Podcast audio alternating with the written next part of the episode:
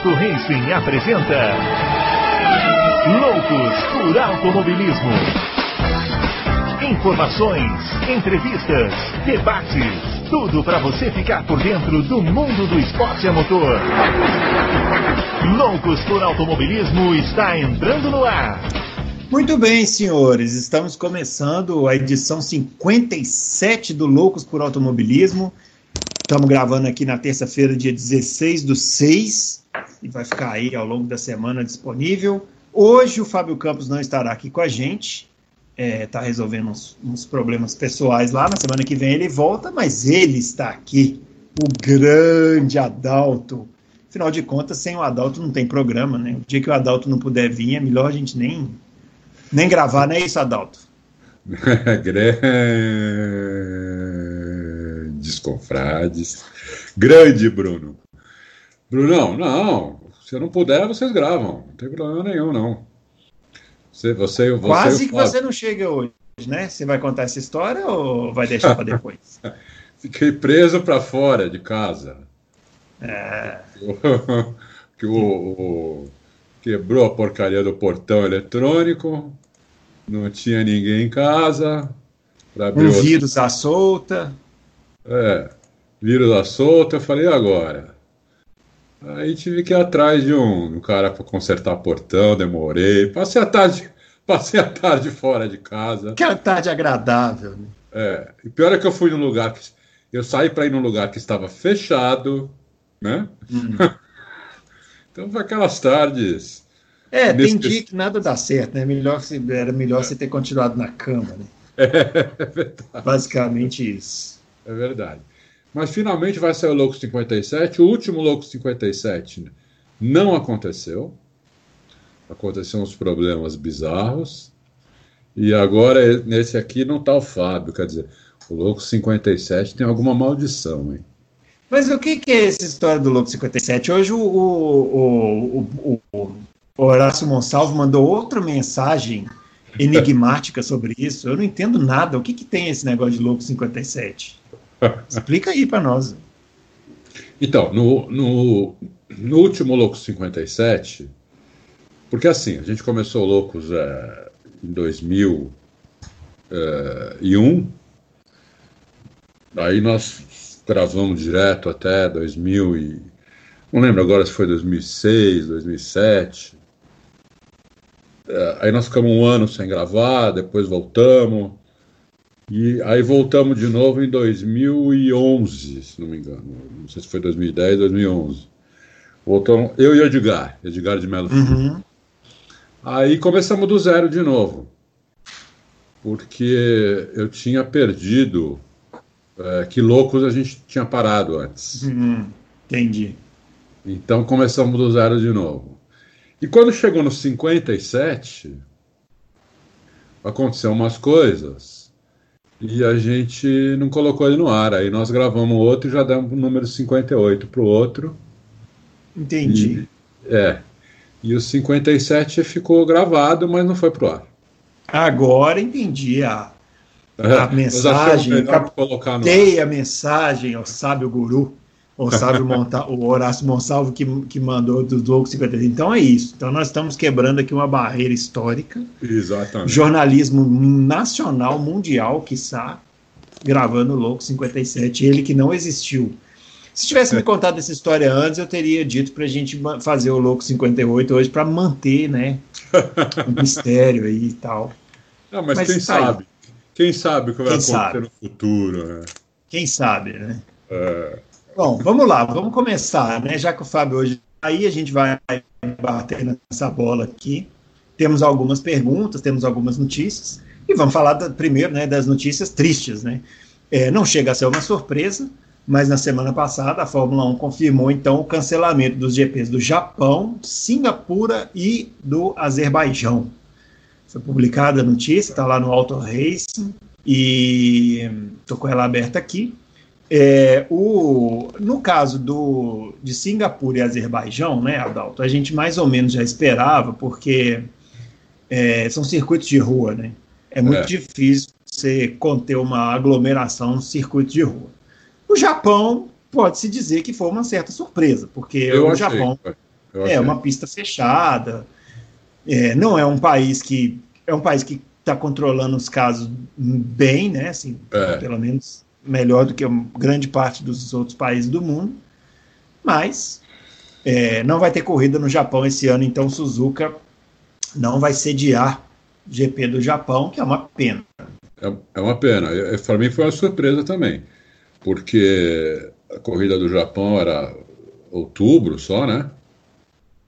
E, e eles estão controlando bem a pandemia, entendeu? Eu imaginava que, que eles iam eles iam fazer a corrida assim, nem que fosse sem público, entendeu? Então, para mim foi uma surpresa grande. Surpresa grande. É. É, e agora fica a expectativa como que eles vão, porque, na verdade, nesse momento, você vê, nós estamos hoje gravando no dia 16, quer dizer, faltam aí o quê? Duas semanas? É. Ou duas, duas semanas e meia para a gente ter o início da temporada né, de Fórmula 1, que até agora tem oito corridas confirmadas.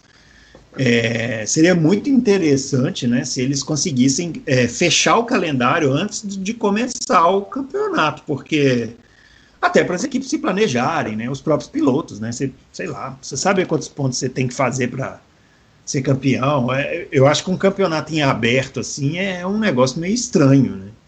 Eles vão. Embora, claro, né? A gente saiba que é um ano completamente atípico e só o fato da gente falar aqui que nós vamos ter carros na pista daqui mais ou menos duas semanas já chega a ser quase que um milagre. É, é verdade. É, na, na, na, verdade, né, já tem mais duas corridas que estão certas, só falta colocar a data para elas, que elas estão esperando as outras, se vai ter outras corridas ou não. Uhum. Que é Bahrein e Abu Dhabi. Uhum. É, Bahrein, inclusive, está preparada para duas corridas. É, inclusive tem uma pergunta aqui do Ricardo Homero de Marco. Oh. Ele está tá falando que ele achou ótima a ideia de fazer um GP no contorno externo do Bahrein. Eu também. Como vocês publicaram lá na semana passada. Seria muito legal, mas eu. A Fórmula 1 é tão fechada, né, que eu, eu fico na dúvida se eles vão fazer uma coisa dessas. Olha, vão sim, porque eu vi a pista, inclusive vi volta on board é, sim, simulador, né? Uhum. É, tranquilo, tranquilo para Fórmula 1. Não tem não, não, na verdade, o pessoal fala semi, um semi-oval. Não, não, não é um oval, tem nada a ver, né? É um quadrado, né? É um quadrado, é. Que, que na parte de cima tem umas curvas né, ali. Não tem hum. nenhuma curva inclinada, não tem nenhuma curva que faça 300 por hora. Então, eu acho que vão fazer sim. Agora, vai ser legal porque vai ser uma volta de 58 segundos a um minuto. Uhum. Uma volta muito rápida muito, vários pontos de ultrapassagem, no mínimo três. Então, acho que vai ser, acho que, acho que é legal. Mas eu acho que eles, eles vão fazer essa corrida caso eles consigam poucas corridas além daquelas oito. Uhum. Uh, eu não sei se tem pergunta ou não sobre outras corridas. Tem. Tem? Uhum. ah, quem? basicamente do Brasil, né?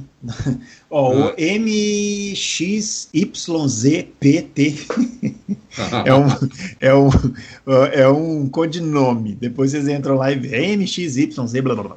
É, ele quer saber o seguinte: se o GP do Brasil for cancelado devido à incompetência dos nossos governantes, gostei dessa parte, em controlar a pandemia, há a possibilidade de não estenderem o contrato de Interlagos por mais um ano para que tenhamos corridas em 2021? ou há a chance de já não termos GP do Brasil em 2021, já, é, já que é mais fácil o Ragunatas virar piloto de ponta do que o Autódromo do Rio sair do papel. Não sei quem é esse Ragunata, mas realmente ele deve ser bem ruim, porque o Rio não vai, não vai sair do papel. Não, não vai. Bom, sobre, sobre o GP de Interlagos, é, esse ano provavelmente, eu acho que não vai ter. Uhum. Vai ter. É, mas Interlagos já tem uma, já, já tem uma proposta com a Liberty uhum. para a renovação de cinco anos. Né? Seria, uhum. seria 2021, 2, 3, 4 e 5. Seria até 2025 essa renovação. Uhum. É, 20 milhões de dólares por corrida, que é um valor bom. Não é um uhum. valor alto, não é um valor alto para como outras pistas pagam, mas também é muito melhor do que hoje, que não paga nada. É. Não paga nada desde 2017, né? Vamos deixar isso explicado. Quando uh, Interlagos, quando a, a Fórmula 1 exigiu é, as, as, reformas lá em Interlagos, reforma na, no paddock, box, pista. Pista era pouco, mas muito no paddock, no box. É, Interlagos falou: olha, a gente não tem grana para isso. Uhum. É, e aí o Bernie falou: não, então faz assim, vocês ficam aí três anos sem pagar. É, três anos não, mais, né? 2017? É, 2017, 18, 19, 24 é. anos. É. é. Vocês ficam aí três ou quatro. Eu não lembro se foi 2017, hum. se já tinha passado a corrida ou não. Mas é, foi, foi por aí. Vocês ficam até 2020, então. Fazem até 2020 sem pagar, que, é, que acaba o contrato, e aí em 2020 renova o contrato e vê o valor que vai pagar. E aí ficou. Então ficou sem pagar. Uh, então só, só São Paulo e Mônaco, né? Uhum. Dizem que a Hungria também não paga, mas a Hungria acho que já paga. A Hungria não pagou no começo. É. Sobre esse negócio de pagamento, o Nishan mandou aqui, Nishan Capuz mandou pergunta, é, que ele falou que viu na live do, do Lito Cavalcante que sobre o GP do Brasil, que o Lito disse algo a respeito da multa por cancelamento da corrida ser alta. Multa que a Liberty teria que pagar para os organizadores aqui do Brasil. E ele está falando, ainda que, se, ainda que haja multa alta, se a gente acha que a Fórmula 1 se arriscaria em trazer toda a caravana para cá. Não, não é, vai ter país... multa. Não, não vai ter multa. É, aí precisa... é, é porque esses contratos todos, eles estão... Na verdade, assim, o direito ele está sendo todo revisto, né, com essa questão da pandemia. Sim, contrato, contrato de aluguel, esses contratos de eventos, porque, poxa, é a coisa mais não. imprevisível que existe, é uma coisa dessa. Exatamente, não vai ter multa, entendeu? Todo mundo aí vai usar o bom senso, né? Imagina, São Paulo vai cobrar multa da Fórmula 1, não vai cobrar. É, porque até porque se ele fizer isso, perdeu a corrida, né? É. A Fórmula 1 não volta para cá mais. Exatamente. Não, e outra, é, a gente não sabe nem se São Paulo vai querer a corrida, né? Uhum. Saber como vai, como vai, como vai se desenvolver a doença. É, deu uma melhoradinha agora no estado de São Paulo, mas. Hum, mais ou menos, né? Hoje que nós estamos gravando aqui, o número de mortes foi bem alto. Foi, uma, foi o recorde. É, foi o recorde. O grande problema, o grande problema, o, o Adalto, é que a doença foi para o interior, né, do, do país, né? Foi. E as cidades do, do interior, elas têm muito pouca estrutura. Então, isso, isso é um problema muito grande que os governantes querem fechar os olhos, né? Porque é eles estão olhando para as forças motrizes, né, que são as capitais, e que se dane o resto. Então, é. a gente está vendo isso. Né? Sim, não, então, aqui, olha, a chance, como a gente está falando desde o começo, acho, né, da pandemia, é. já dava para prever que aqui não ia ter corrida. Assim. É, é, não, é que eu, eu mesmo me peguei um dia assim iludido que o Brasil ia enfrentar bem a pandemia, mas é claro que qualquer pessoa com um neurônio já sabia que aqui ia ser uma catástrofe. Então, exatamente, exatamente. Então já dava para prever que não ia ter corrida. Então a chance, a, a grande chance, 90%, 90%, sei lá, é que não vai ter corrida esse ano aqui. Uhum. Né? Aqui em vários lugares. Não é só aqui, em vários lugares. Então a Fórmula 1 hoje tem oito corridas, tem mais duas que já estão certas, não estão no calendário, como eu estava falando antes, por causa do, de data, porque são tanto o Bahrein quanto o Abu Dhabi, eles têm data flexível para fazer a uhum. corrida. Né? Então, é, Abu Dhabi, a única coisa que Abu Dhabi pede, pede não, exige, é que ela seja a última corrida. E a Fórmula 1 cumpre porque a Abu Dhabi paga uma fortuna absurda para a Fórmula 1. É a que mais paga de todas é, para a Fórmula 1. Então, a Abu Dhabi é, tem essa tem essa tem essa essa diferença, né? Eles pagam muito para ser a última corrida e eles falaram: não, a gente faz a data que vocês quiserem, contanto que seja a última corrida. Então, uhum. tá certo já. E Bahrein é aquilo que a gente estava falando. Também, também paga uma grana muito boa. Né? São, são dois lugares onde é o, o, o os sheiks que pagam a corrida, para eles é troco isso daí. Os caras têm bilhões e bilhões de dólares, né? Uhum. E pagar alguns milhões para a Fórmula 1 é troco. Os caras pagam e, e pronto. Né? Tiram do bolso, se bobear, eles tiram a grana do bolso. E do, em grana viva, dá para mandar para Ribet. Uhum. E, então essas duas estão. Aí seriam 10 corridas. O problema é que a Fórmula 1 quer colocar no mínimo mais seis corridas. Né? E tá difícil essas seis corridas. Então, por exemplo, já mandou uma proposta para Xangai, para Xangai fazer duas corridas. Então, Xangai está é, Xangai está vendo se vai se aceita fazer duas corridas ou não. Parece que uma corrida eles aceitam uhum. fazer. Uma corrida eles querem fazer. Mas duas corridas eles estão pensando, estão fazendo um doce. Porque a Fórmula 1 acho que não quer ir lá para a China só para fazer uma corrida e voltar.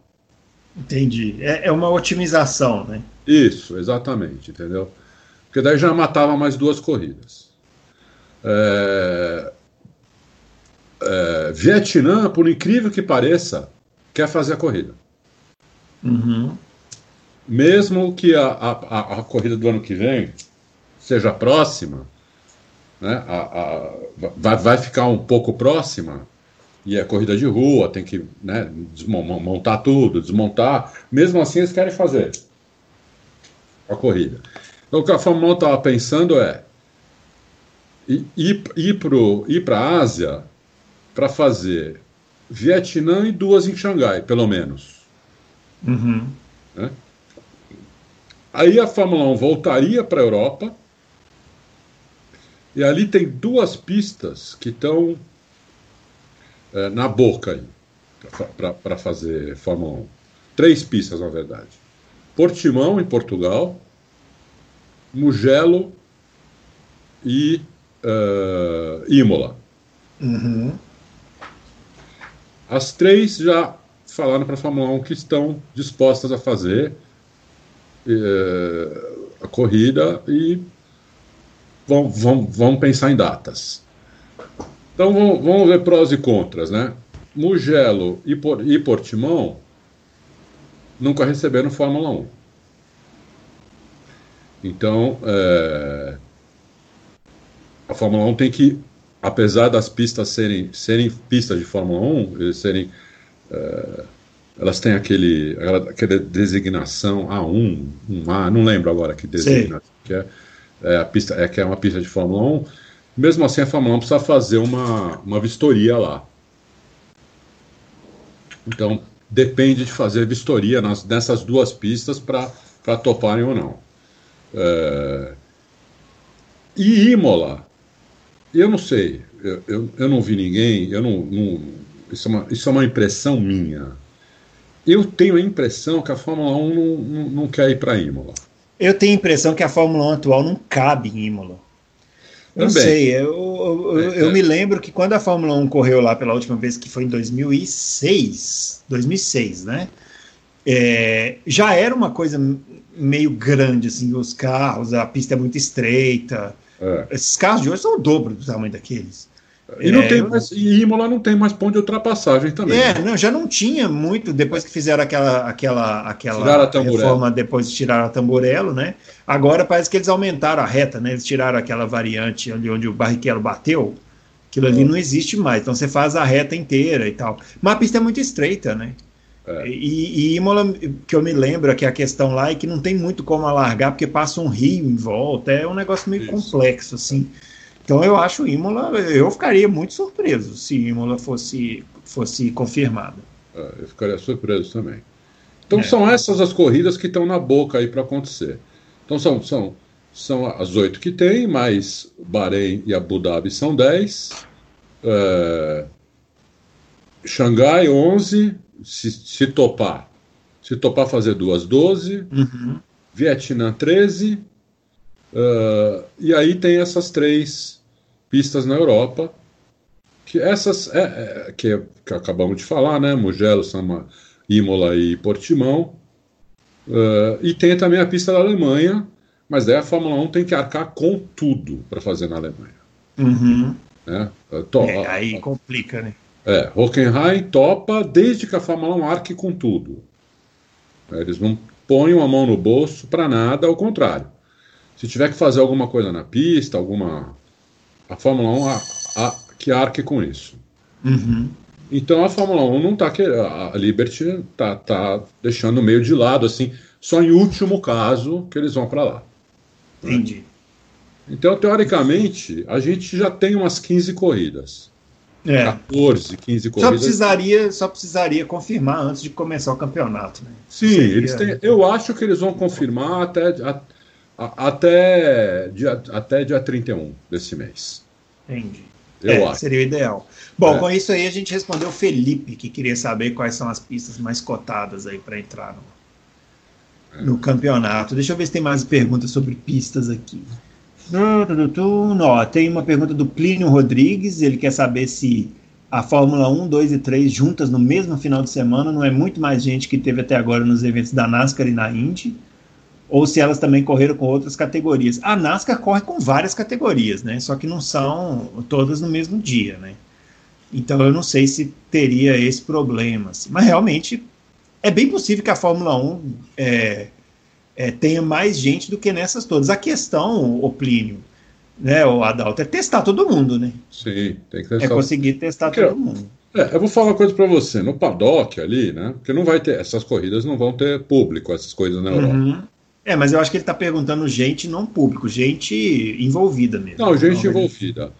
Porque é o seguinte: para ter a corrida, é, você vai com o pessoal da Fórmula 1, da Fórmula 2, da Fórmula 3, digamos, e mais o pessoal de pista. O pessoal de pista tem que ir, mesmo que corra só a Fórmula 1.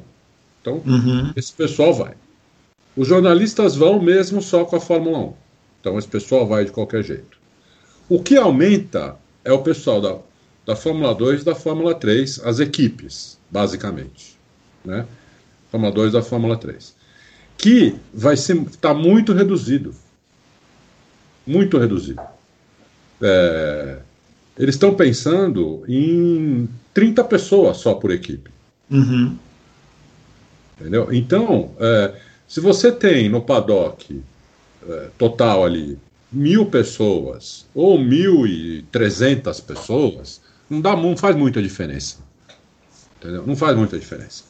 A, a, ainda mais que são horários diferentes. Então, ali não vai poder ficar circulando. Né? O paddock Sim. vai estar vazio, não vai poder ficar circulando. As equipes vão ficar dentro do box, porque elas vão em pouca gente também. Elas vão uhum. em mais ou menos 60 pessoas só. Normalmente elas vão em 100, 120 pessoas, agora só vai, só vai, só vai poder ir 60. E elas vão ficar basicamente dentro do box. Entendeu? Uhum. Então, é, se você te, não, não, não vai fazer muita diferença isso. E, e, e, eles vão chegar, todos vão chegar de manhã, lógico, não sei o que, mas acabou o treino, acabou a corrida, eles vão embora. Vai ficar ali cinco, seis pessoas para fazer alguma coisa no carro, entendeu? O esquema Sim. é totalmente diferente do normal. Uhum. É, jornalista é. mesmo, vão, acho que 12 jornalistas. Uhum. Vão, vão credenciar, acho que 12 jornalistas. Então, é. imagina, Normalmente, é o mínimo necessário. É, normalmente é 150. Uhum. Né? Com 12. Então, quer dizer, é, vai ter muito menos gente, não tem, é. não tem dúvida. E que, é. o que você falou, tem que testar todo mundo toda hora. Né?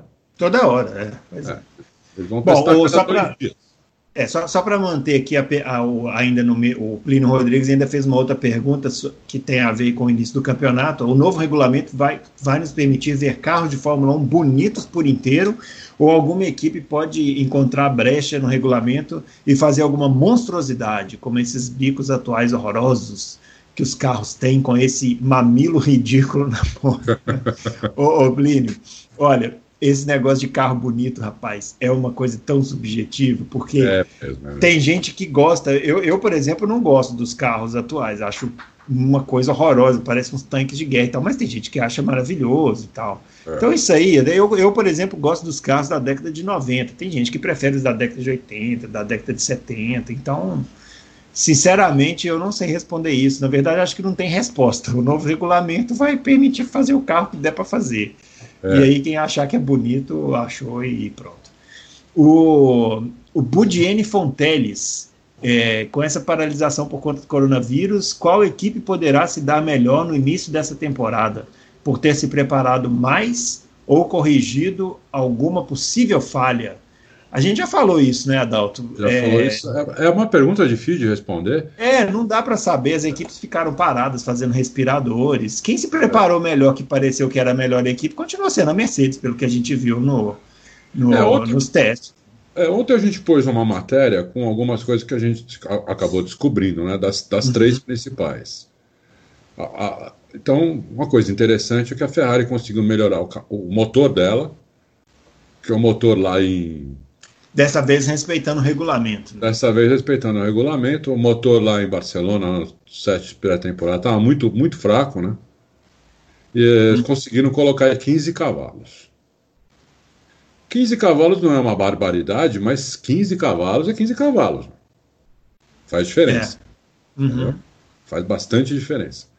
É, e também eles já prepararam um pacote aerodinâmico e melhoraram a traseira do carro, mudaram a traseira do carro uh, fortalecer a traseira do carro, o carro vai escapar, vai escapar menos de traseira. Eles descobriram que não era um problema aerodinâmico o carro escapar de traseira. Eles descobriram que era um problema, o carro estava meio, entre aspas, mole. Uhum. Então eles, eh, eles reforçaram toda a estrutura do carro é, para a traseira não ficar chicoteando. A traseira da Ferrari pelo que eu entendi, estava chicoteando. Entendeu? Então, uh, o que deve ajudar bastante o Vettel, isso, viu? Deve que ajudar bom. bastante o Vettel, é. é. Porque o Vettel não odeia carro que escapa de traseira. E então na Ferrari é isso. Ah, e tem também é, muita coisa nova aerodinâmica na Ferrari, mas eles acham que não vai dar tempo para a primeira corrida porque eles estão fabricando peças em, tudo em fibra de carbono. Uhum. É, e não, eles não sabem se vai dar tempo para a primeira corrida. A Mercedes e a Red Bull também têm tem novidades. Uh, a Mercedes a gente já falou do motor novo e, e também do. A Mercedes também tem novidades aerodinâmicas. A Mercedes vai dar tempo de colocar as novidades aerodinâmicas que ela fez. Hum. É, e a Red Bull também tem alterações aerodinâmicas, é, alterações no assoalho. E o motor Honda diz que melhorou mais ainda, principalmente em altitude. Né? Para quem não leu a matéria, qual o problema do, do motor em altitude? O motor turbo, teoricamente, ele perde muito pouco em altitude, porque a turbina compensa essa perda é, do ar perda do ar. É. O problema é o seguinte: como tem o limite de combustível, tem o fluxo de combustível, então não adianta você fazer a turbina girar muito mais. Porque o que acontece? A turbina ela começa a compensar, ela começa a girar mais para compensar, mas até um certo ponto. Porque como o fluxo de combustível é, 100, é, é de 100 quilos, 100 quilos por hora, é, se a turbina girar mais que isso, ela começa a esquentar, é, gasta mais combustível é, e gera atrito. E, e, tem, e, esse atrito gera temperatura no motor. Hum. Então, é, é, é, é, assim que. É, por isso que essa turbina dessa Fórmula 1 atual não compensa totalmente o, a altitude. Altitude. É, mas daí tem o MGUK também, né? Que também eh, compensa mais. Ele, ele, ajuda a compensar essa perda de altitude. O problema é que a, o problema é que a pista é, da Áustria tem poucas curvas. Tem poucas. Então ela, ele, o MGUK também não, não, não ele não, não, não gera energia suficiente para compensar também essa a, a altitude. Então todos os carros perdem lá potência na Áustria, é, assim como no México, assim como em São Paulo. Uhum. Mas no México você tem mais curva, em São Paulo você tem mais curva, lá você tem menos. O, o, a turbina da, da, da Honda, é, parece que eles têm uma turbina que compensa melhor do que as outras porque o motor precisa de. O motor é. é, uma, é o motor mais econômico dos, do, entre Mercedes, Ferrari, Renault e Honda. Parece que o Honda é o motor mais econômico de todos. Então ele tem aí uma, uma, uh, uma, uma diferença para gastar mais de combustível, entendeu? Uhum. Então a turbina pode girar um pouco mais do que as outras, porque ela não, ela não vai gastar mais combustível do que deveria com esse fluxo de combustível, ela consegue já compensar, ela e o MGUK consegue compensar tipo 90%, 95% da perda.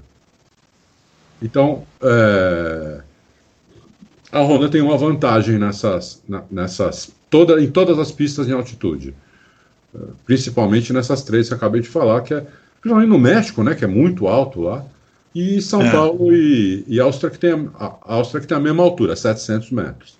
São Paulo é um pouquinho mais alto, vai 750 metros. Interlagos está a 750. Mas 700, 750 dá praticamente a mesma. É. Aqui, aproveita que está nessa toada aí de responder sobre novidades. O Martins Martins perguntou aqui se a Ferrari e a Red Bull já vão trazer a inovação do DAS da Mercedes. Já falou também, né? É. é não dá para saber. Eles, se eles vão trazer, isso está muito escondido. Uhum. É, eu acho que não, mas é um achismo é. meu. Pode, ser, pode ter uma surpresa.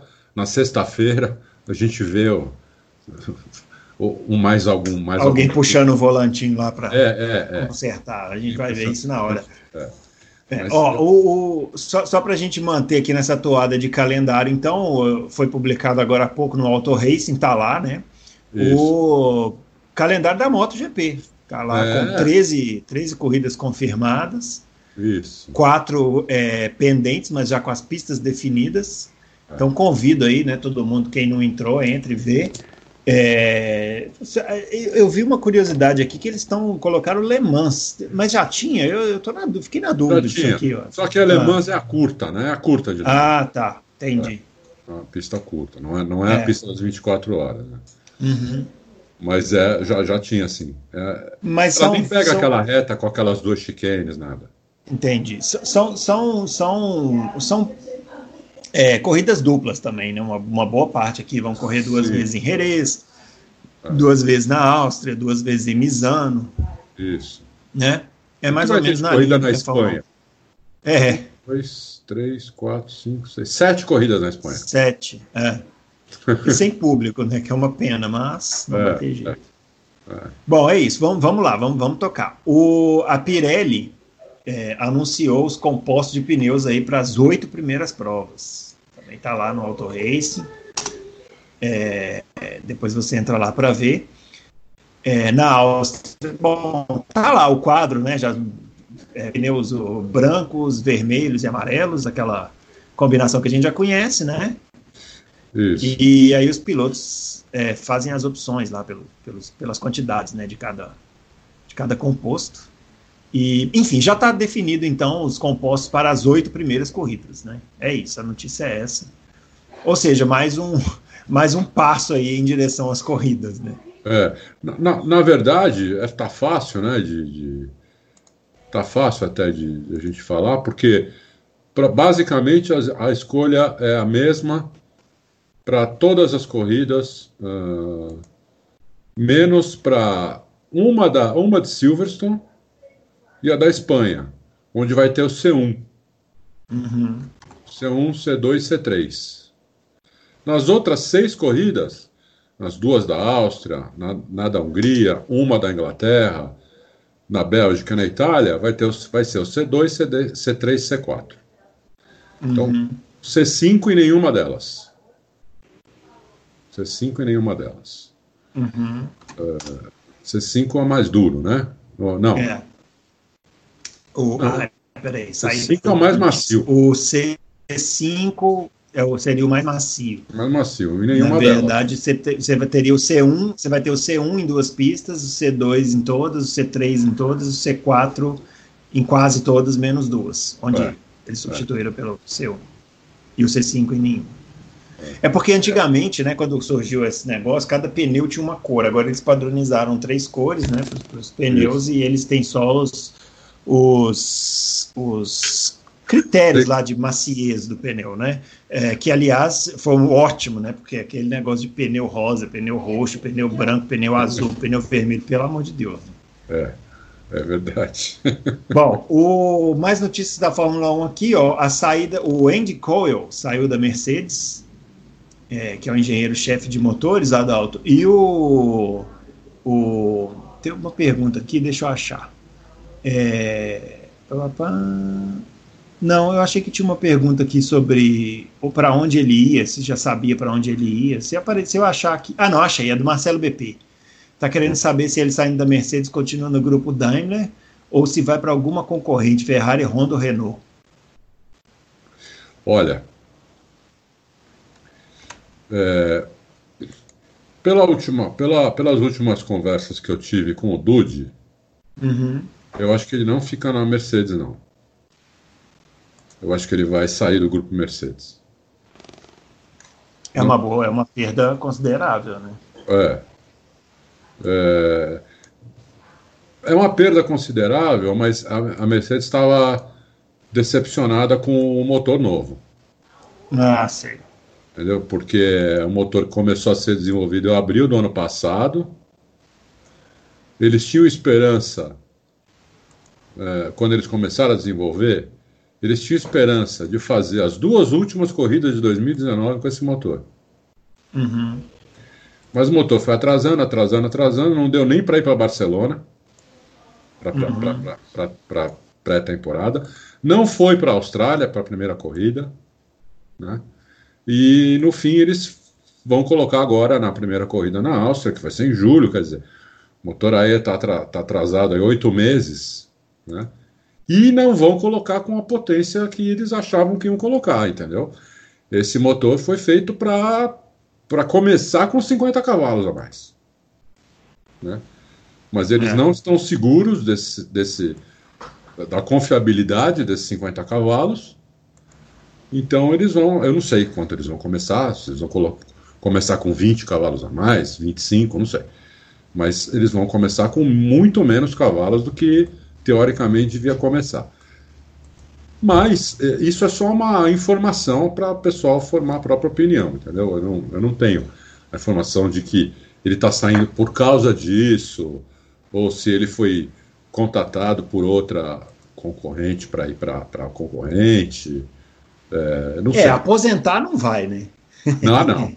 Aposentar não, não vai. Não, não vai. Então, pode ser que Ele sim. é muito jovem para aposentar. É, e... então, é, pode, é. pode ser que sim, né? E, e, mesmo, mesmo com esse atraso desse motor, ele tem. O que ele tem de mérito, esse cara é brincadeira. Tá é. louco. É, né? então. É. Eu, eu, eu, eu desconfio, a minha desconfiança é que ele vai para a Ferrari. Entendi. É. Ainda Mas mais isso é informação ou palpite? Não, não, não. Palpite, não é informação. Entendi. A minha desconfiança é que ele vai para a Ferrari. Por, ainda mais porque ele vai sair agora. Ele vai sair uhum. esse mês. Então ele vai cumprir a tal da quarentena uhum. né, para, teoricamente, começar ano que vem em outro lugar. Né? Então, por exemplo, se ele não fosse para a Fórmula 1, ele não precisaria cumprir quarentena. Digamos que esse cara fosse para trabalhar na Porsche. Para que quarentena? Não teria é. que cumprir quarentena. Uhum. Né? É, se fosse trabalhar numa empresa, de, sei lá, fazer, fazer, fazer turbina de avião, né? na Rolls Royce, sei lá, em qualquer outra, para que quarentena? Né? Então, é, eu acho que ele vai cumprir quarentena. Por isso que eu estou falando que eu desconfio que ele vai continuar na Fórmula 1. Se ele vai cumprir quarentena, eu acho que é porque ele vai continuar na Fórmula 1 e aí eu acho que seria a Ferrari. Entendi. Mas é palpite meu, hein? Palpite. palpite. Não, é é, não é informação. Não, é, bom, é bom frisar. É, é. é, a outra notícia da Mercedes, essa mais assim, né? Só para a gente comentar rapidinho, o Toto Wolff falou que a Mercedes vai continuar na Fórmula 1. É. Eu tenho muita desconfiança quando a pessoa começa a afirmar muito as coisas, sabe? Tipo, ah, olha, vai continuar, vai continuar, vai continuar. Não sei. Aquilo que a gente falou, né? Crise. Não, na hora que colocar no papel, né? Eu acho que só dá para cravar na hora que tiver no papel. Uhum. Hoje não tem no papel. Nem ele, nem o Hamilton, nem o Bottas. O próprio CEO da Daimler já, e nós publicamos, falou que a, que a Mercedes vai continuar na Fórmula 1. É, o Totó também falou, o Hamilton nem, nem fala em mudar de equipe. Então, tudo leva a, leva a crer que eles vão continuar na Fórmula 1. Eu acho que eles vão continuar na Fórmula 1. Mas só dá para cravar na hora que na hora que colocar no papel alguém ali, pelo menos. É, assinar lá. Né? Ou Hamilton, ou Totó, ou, ou, ou, ou, Bottas. Um deles, a hora que assinar, que aí vai, aí vai continuar mesmo, entendeu? É. Como não assinou ninguém ainda, não dá para cravar, né? Não dá para cravar. Pode mudar tudo amanhã. Né? É. É. Ó, vamos às perguntinhas da Mercedes aqui, sobre o tema Mercedes. O Rio do Lima, é, com base nos anos anteriores, que a Mercedes sofreu muito na Áustria com aquecimento de temperatura do motor, vocês acham que ela pode surpreender esse ano, já que vai estrear o seu novo motor com carenagem nova? Realmente, ano passado a Mercedes foi bem mal, né? Na, na é. Foi ano passado ou 2018? Foi ano passado, 2018. né? É, teve um ano que ela teve, tiveram que tirar o pé, né? É, pois é. Tiveram que tirar o pé. É, não lembro agora se foi o ano passado. O ano passado, talvez tenha sido o ano passado, porque quem, a briga pela vitória foi entre o, o Verstappen e o Leclerc, né? Foi, Verstappen e Leclerc. É. Verstappen então, saiu passando todo mundo, acho que ele. E um desses era o Bottas, né? É. é. Foi muito legal aquela corrida ali, porque a Honda estava segurando né, o, o, o motor, né? Uhum. É, não lembro, para quem não lembra, eu, eu cheguei a, a, escrever sobre isso tudo, num, numa conversa com o Mate, né? E, e o, o Mate presenciou o, o Verstappen conversando com o Christian Horner pedindo para liberar o motor antes da corrida. Uhum. E o Christian Horner falou que ia falar com, com, com, os japoneses e que ele provavelmente, e provavelmente eles iam conseguir. E eles liberaram o motor, né? Eles liberaram o motor, liberaram é. potência máxima. Uh, e aí ele foi para a vitória, né? É, fez um monte de, né? É, fez um monte de ultrapassagem. Uh, é. Eu sei, eu não sei. Uh, na minha opinião, se eu fosse apostar hoje, na vitória lá na, na, na, primeira corrida na Áustria, eu apostaria no, no, Verstappen. É, se for basear pelo ano passado, né? É, eu apostaria Bom, no Verstappen. Anotem aí. O Eric Bernardes, boa noite, pessoal. Em um cenário hipotético da dupla da Mercedes ser Rosberg e Ricardo, com o carro sendo dominante, como de 2014 a 2016, como seria a disputa interna entre os dois, equilibrado?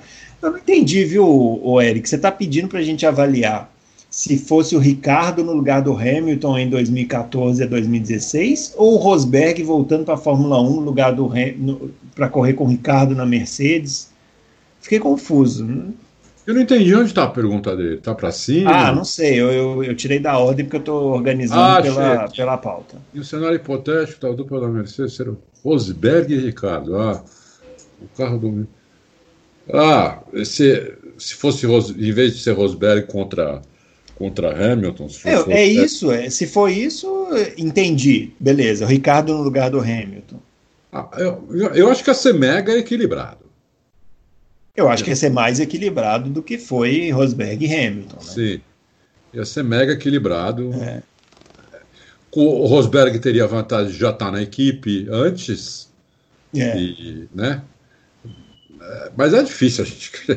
É difícil. É, é difícil. é uma, é uma hipótese. Agora, uma coisa, uma coisa dá pra gente cravar com certeza, né? Seria uma boa dupla. Ótima dupla. Seria uma ótima dupla, Seria muito eficiente ótima... e equilibrada. Se ele está perguntando se, essa, se a disputa ia ser equilibrada, eu acho que ia ser equilibrada. E boa para Mercedes. É, o Dan José está falando que a Daimler pediu recebeu 20 milhões de euros do governo alemão é, falou que o, que o grupo se comprometeu a. É, ele está comentando que o grupo se comprometeu a fabricar mais carros no território alemão e apoiar os pilotos germânicos. Quem é tá esse? Se a gente, tá, o Dan José está perguntando se a gente acha correto a Mercedes ter dois pilotos britânicos em seus assentos, ao invés de prestigiar um alemão? E se a nacionalidade pós-pandemia vai ser um fator importante na escolha de pilotos? Ô, Dan José, primeiro que a Mercedes não tem dois britânicos, né? Talvez ele esteja fazendo um, um, uma, uma hipotética ida do George Russell para a Mercedes né? em 2021, mas isso não, não está confirmado e não está nem perto de estar confirmado, então não é o caso. E esse negócio de nacionalidade, né, Adalto, não é de hoje, né? Não, não é de hoje que, que acaba funcionando, né? Quantos e quantos japoneses a Fórmula 1 teve na, nos seus assentos lá só porque as montadoras japonesas bancaram, né? É.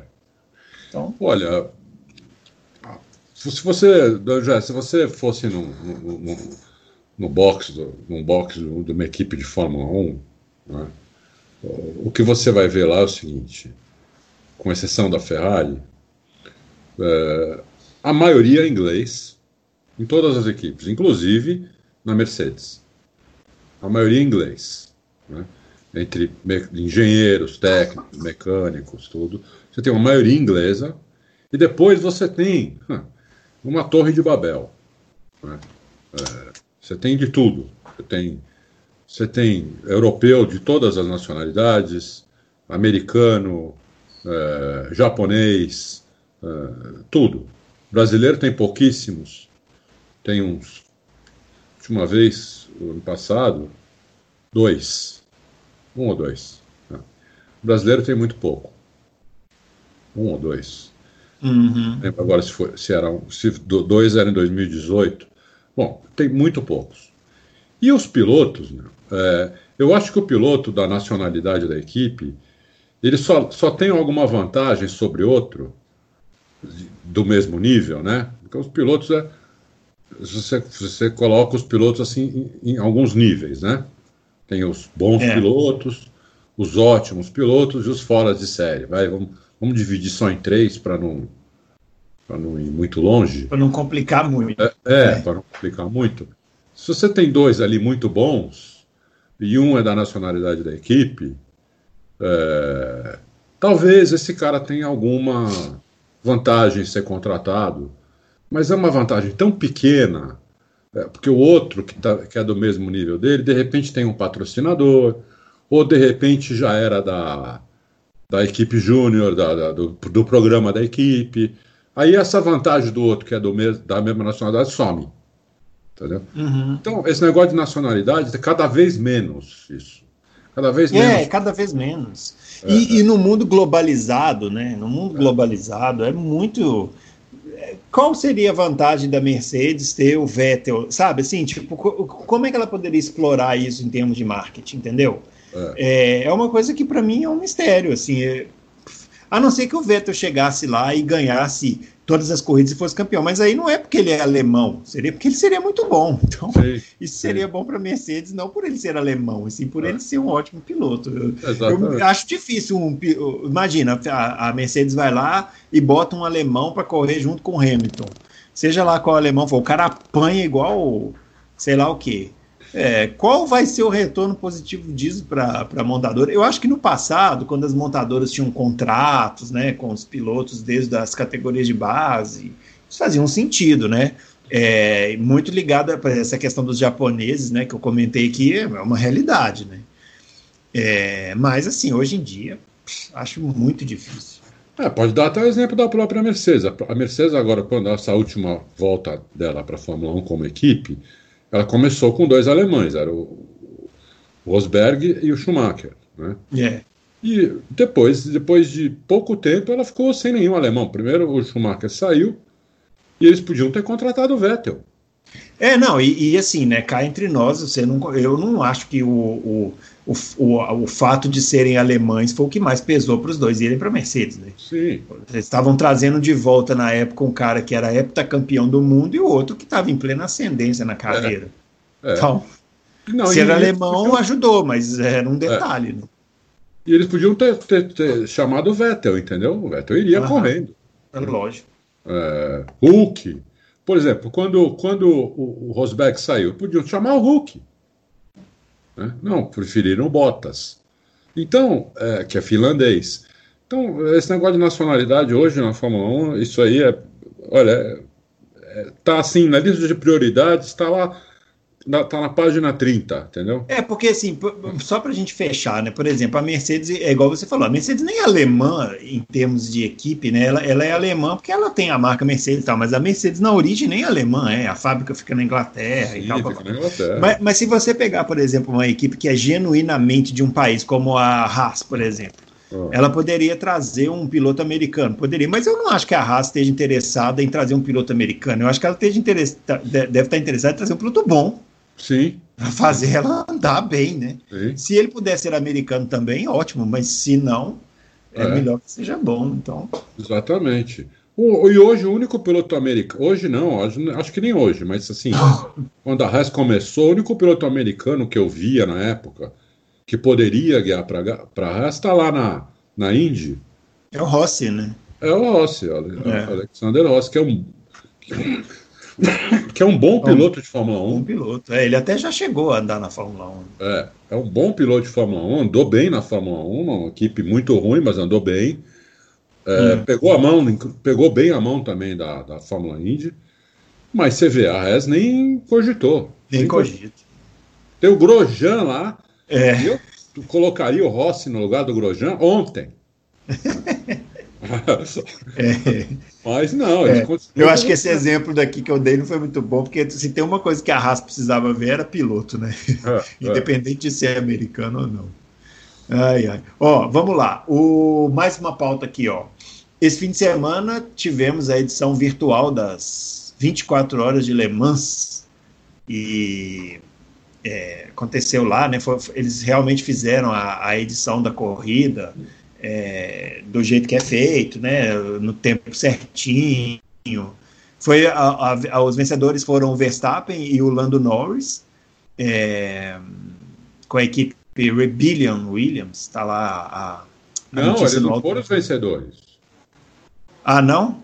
Não, eles chegaram ah, a liderar não, não mentira, é, eles foi, é, não, chegaram a liderar, mentira, é. tô lendo aqui a notícia rápido e, e, e rapaz, foi, o, foi, foi, foi, outro, foi a equipe Rebellion Williams com Rafael Marcelo, Luiz Deletraz, Kuba Bzinski, se falar o nome, e o Nikodem Winsvensky, que eu também não sei falar o nome, é, desculpa. É. é. porque eu vi um pedaço da corrida na parte que estava o Fernando Alonso e o Rubens Barrichello, mas eles abandonaram. É. No primeiro, né? No início da corrida, porque eles tiveram um problema lá. Ah, dois azarados. Logo no começo da corrida, eles perderam sei lá quantas Dá voltas. certo. É. é, pois é.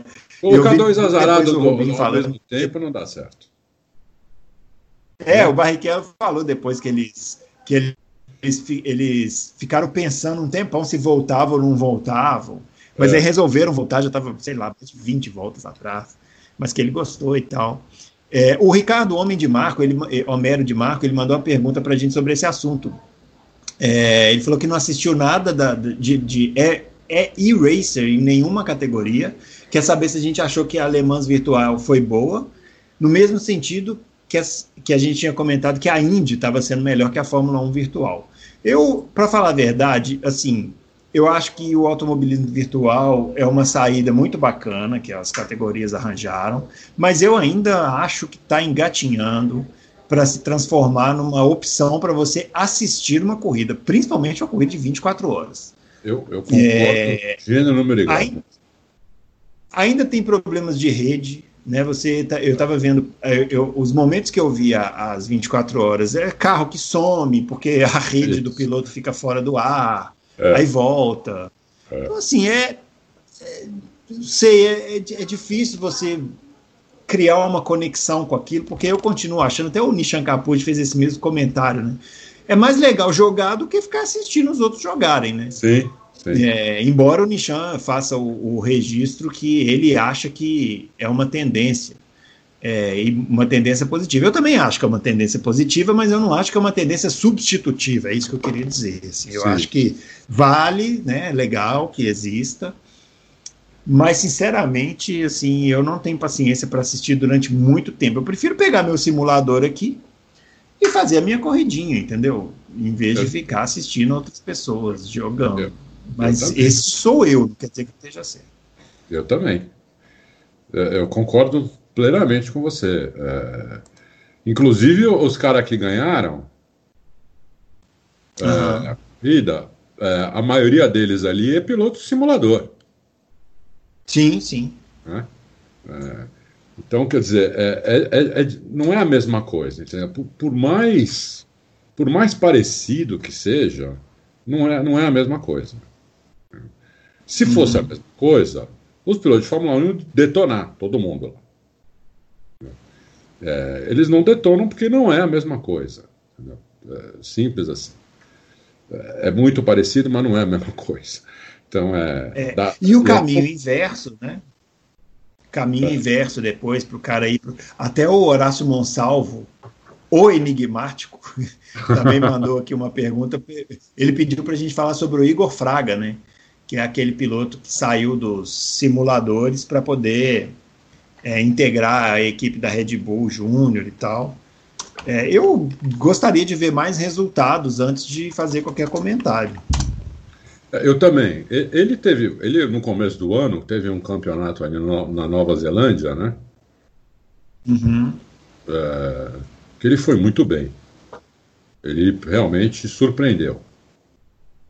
Uhum. Mas, como, como você bem falou, Bruno, eu acho que a gente tem que mais, porque é, um, um, um, é pouco ainda. O que a gente tem, o que a gente tem sobre ele é muito positivo, mas ainda é pouco uhum. para a gente. É pra pouco, gente, né? Para fazer é, uma avaliação. Fazer uma avaliação mesmo, entendeu? Então vamos esperar mais um pouco. Eu acho que é uma esperança, é uma esperança positiva. É, o moleque, inclusive, tem carisma, porque muita gente fala dele, muita gente gosta dele. Ou seja, se ele. É, realmente, muita gente pergunta. É, é, tem muito fã.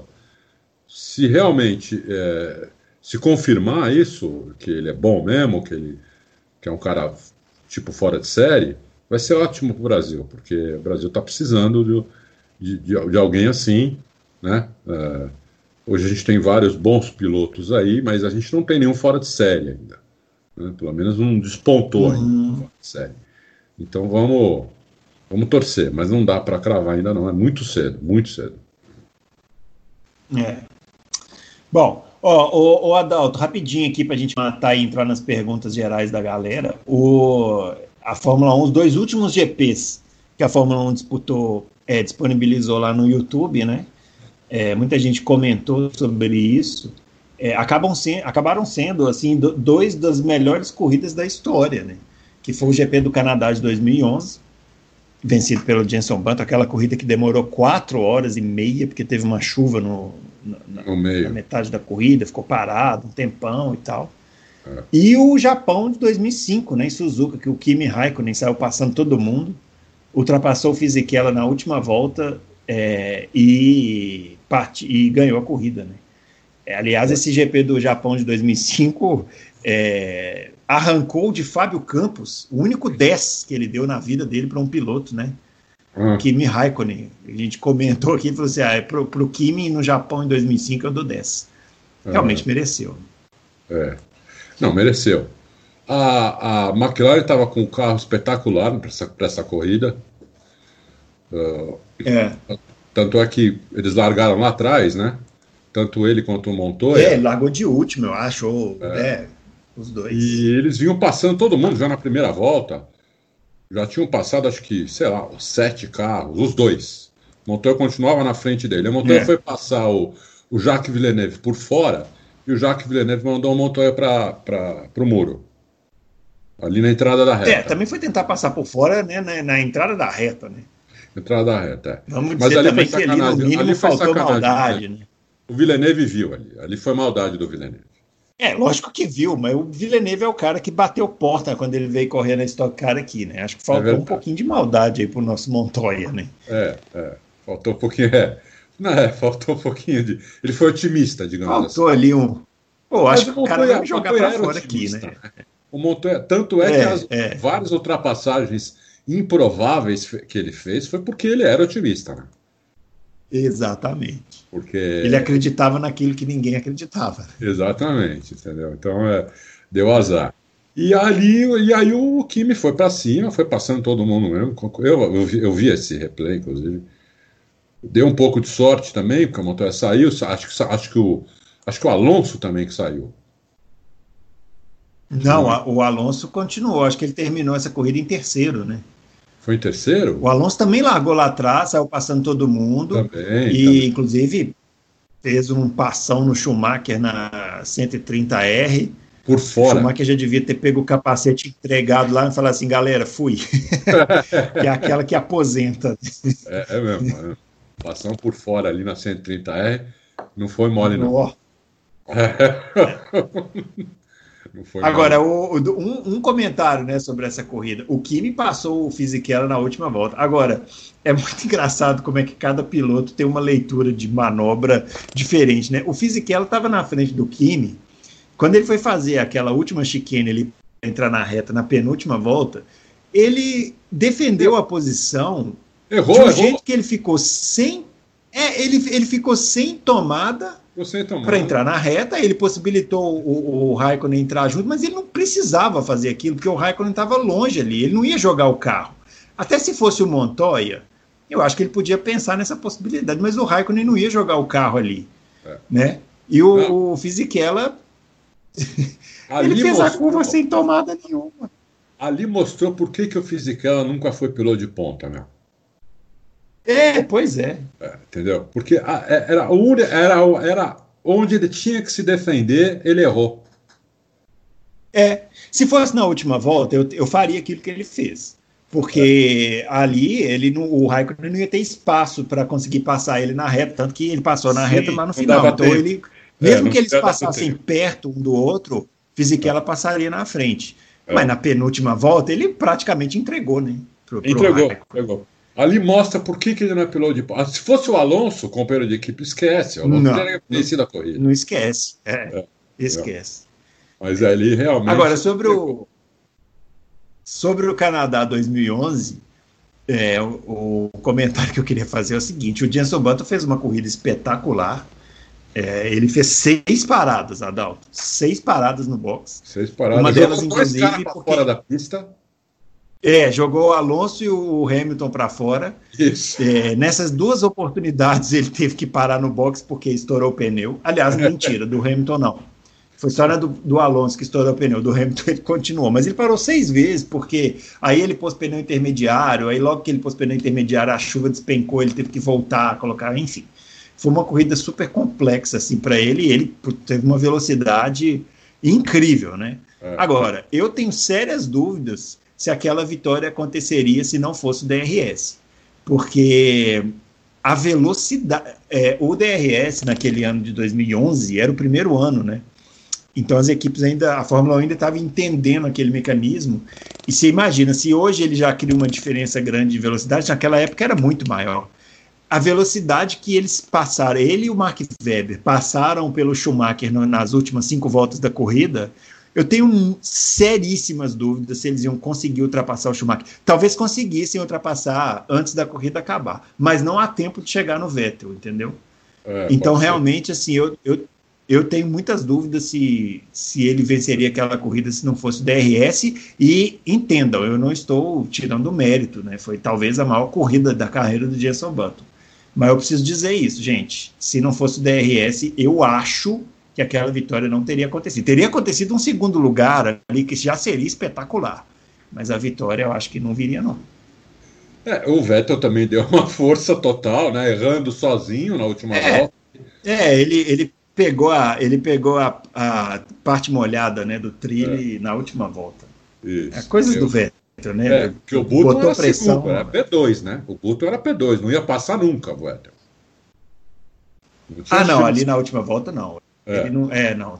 Não sei, porque ele ia entrar na, naquela reta final ali muito próximo, e aí, de novo, o DRS ia fazer um papel é, bem relevante ali. Não sei, não dá para cravar se passava ou não, mas. Eu acho que não, não porque eu acho que ele não ia entrar, não ia entrar tão próximo assim, porque ele não estava tão próximo assim. Ele estava mais de um segundo atrás. É que, uhum. é que o Vettel saiu da pista, teve que voltar devagar, porque ele foi na grama. Se ele acelerar, é, não, é, o Vettel só rodando que nem um peão. E adeus, ali, né? É. Ele é. teve que voltar devagar para a pista, entendeu? Por isso que deu tempo do Button passar. Não sei. Bom, de qualquer uhum. maneira, foi uma corridaça. É, corrida, é, uma, uma, corrida épica, uma vitória épica dele também. É, é, e várias brigas, né? Corridas com várias brigas. Foi bem, foi bem legal. Essas corridas Muito... que chove para, chove para, são as melhores, né? É, pois é. São as melhores. Bom, vamos para umas perguntinhas gerais aqui para a gente caminhar para o final. O Mário Sérgio, enquanto a Fórmula 1 não começa, dei uma de Fábio Campos. Não hum. faça isso, Mário Sérgio. Faz isso.